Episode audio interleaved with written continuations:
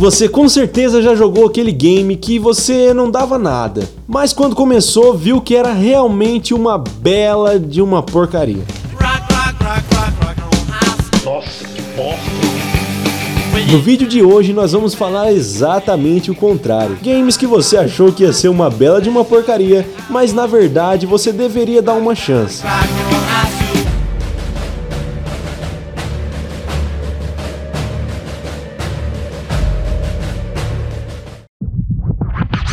Sabe para quem mais você deveria dar uma chance? Pro nosso canal. Deixa aquele like para dizer que você gostou do vídeo, para dar aquela forcinha para nós e claro, se inscreve, porque você se inscrevendo você vai estar tá dando uma chance de nós entrarmos no seu coração.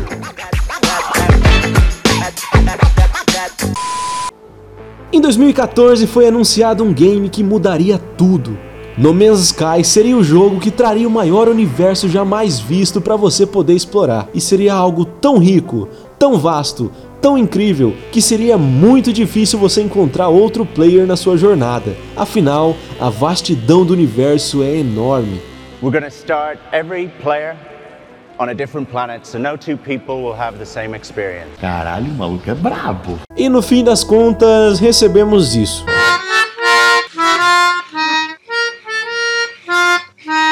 Um game pequeno, com milhões de planetas, todos iguais, com uma fauna e uma flora deplorável, feita de forma aleatória, utilizando combinações pré-prontas, porém nem um pouco otimizadas, dignas de deixar o Spore em depressão. Hello, darkness, Além, claro, de você não ter nada, nada para fazer no jogo. Isso sim foi um dos grandes fiascos do mundo dos games. Ah, mas uma coisa eles acertaram: ia ser quase impossível você encontrar outro player. Afinal, isso não acontecia mesmo com as duas pessoas exatamente no mesmo lugar. Ah, merda, porra! Mais um clássico exemplo de propaganda enganosa. Igual você faz no Instagram com as suas fotos, que eu tô ligado. Porém, com o passar do tempo, o jogo trouxe algumas novidades e uma expansão que mudou completamente aquela porcaria que vimos antes. Novas otimizações nos planetas, novas mecânicas, um multiplayer consistente e várias coisas que haviam prometido anteriormente.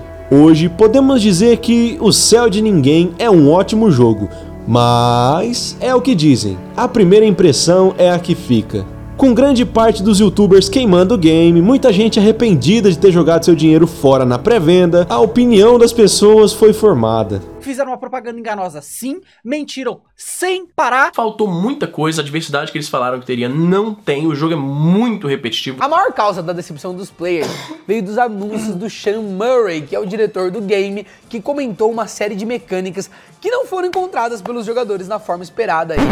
É, Infelizmente não tem como causar uma segunda primeira impressão. Após o grande sucesso de Resident Evil 4, a Capcom começou a apostar mais na ação do que no terror, e grandes franquias de horror, como por exemplo Dead Space, para se enquadrar no mercado, trouxeram essas pegadas mais comerciais. O ápice dessa transição foi em 2012 com Resident Evil 6, e a partir daí foi só ladeira abaixo.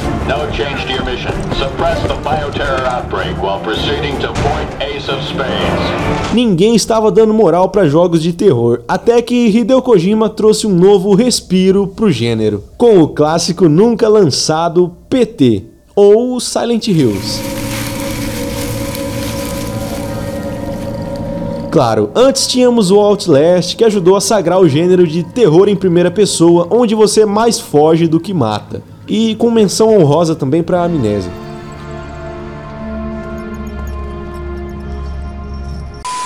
Mas antes do terror ganhar respeito novamente nos videogames, havia sido lançado um jogo muito bom de survival horror, onde inclusive um dos designers do game trabalhou em Resident Evil 4. The Evil Within, apesar de ser um excelente jogo na pegada de Resident Evil, não foi muito bem recebido logo de cara, e a sua sequência consequentemente também ficou meio apagada. Mas isso não tira o mérito dele ser um excelente jogo de terror.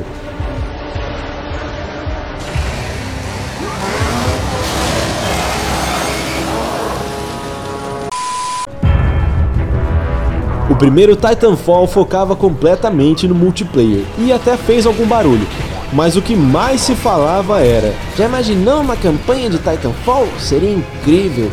E no segundo game, nossas preces foram atendidas. Apesar de relativamente curta, o segundo título da franquia vem com uma campanha que também serve para ensinar você as mecânicas do multiplayer. Uma campanha bem feita, com um enredo cativante e um multiplayer dinâmico e divertido. Então o jogo foi um sucesso, né? Bom, nem tanto. Para entender melhor essa história, vamos pro contexto. Em 2016, a disputa entre Call of Duty e Battlefield estava cada vez mais acirrada, e a EA trouxe o Battlefield 1, exatamente 7 dias antes do lançamento de Titanfall. Ah não, aí não. Que foi lançado nessa data para atrapalhar o lançamento de Call of Duty Infinity Warfare, que saiu apenas 6 dias após do game da EA. Vocês podem notar que os jogos têm uma temática até que parecida. Bom, vocês já sabem o que aconteceu, né? Os fãs de Call of Duty cagaram pros jogos da EA. E os fãs de Battlefield cagaram pra Titanfall. Sobrando apenas aqueles players que iriam apostar em um jogo que claramente iria farmar dinheiro com uma campanha fraca e um multiplayer genérico, o que não foi o caso.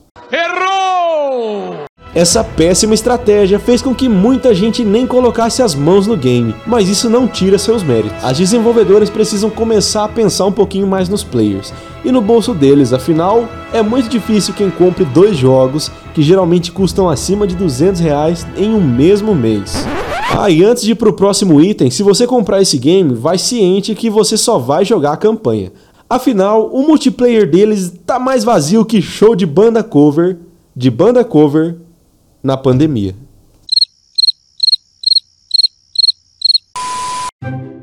Se alguém te chamasse para assistir esse vídeo, dizendo que é o melhor vídeo do mundo. Ah, mas esse vídeo realmente é o melhor vídeo do mundo. Bom, deixa eu dar outro exemplo, peraí. Se alguém te chamasse para ver um vídeo dizendo que é o melhor vídeo do mundo, que iria explodir sua mente e que é algo surpreendente, e quando você fosse ver, simplesmente fosse um vídeo ok, qual seria a sua reação?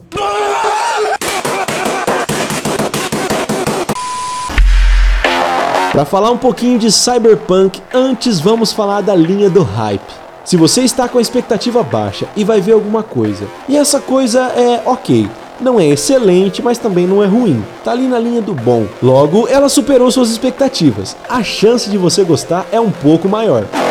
Se você tá com a expectativa alta e a coisa é muito boa, mas não chegou nas suas expectativas, as chances de você gostar diminuem. No caso de Cyberpunk, essas eram as expectativas. E esse foi o jogo.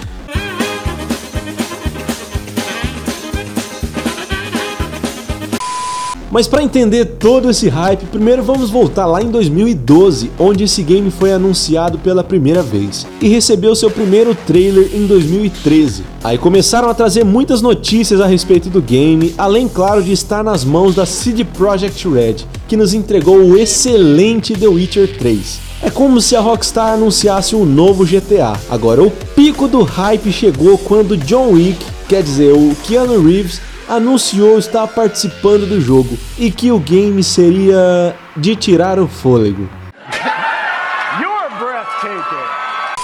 Não passou pela cabeça de ninguém que o game poderia ser menos do que excelente. Aí veio o primeiro adiamento, o segundo e o terceiro, até que lançaram o jogo. Além de ser um jogo bem comum, a CD Projekt Red nos entregou um game extremamente bugado, mal otimizado e com sérios problemas de performance nos consoles da geração passada. Após quilos e quilos de atualizações, o game ficou jogável. Porém, os bugs não são o grande problema. O game em si é limitado. Imagine um Fallout só que melhorado em alguns aspectos e com uma campanha mais linear. Pois é, nos prometeram mais uma vez algo que não conseguiram cumprir. E assim como no caso de No Man's Sky, trouxeram muitos problemas logo no lançamento. E você já sabe onde isso vai parar. Jogo incompleto, inacabado, mal polido. Tremenda palhaçada que foi o lançamento de Cyberpunk. Hoje eu consegui zerar o game no PlayStation 4 base e foi de boa. O game não crashou nenhuma vez como acontecia no começo, não apareceram muitos bugs ou nenhum que comprometesse o gameplay pelo menos. E apesar de não atingir as expectativas, o game ainda é um ótimo título para quem gosta de uma boa narrativa e um gameplay mais futurista. Tu prefere viver na paz que nem um Zé Ninguém e morrer de velhice? Ou apostar tudo pra ditar a história e nem chegar na casa dos 30?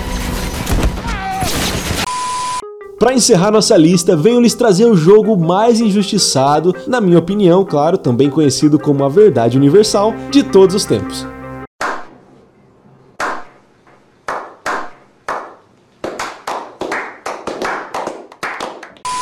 Imagine um jogo de zumbi com elementos de parkour, sobrevivência e uma campanha razoavelmente legal.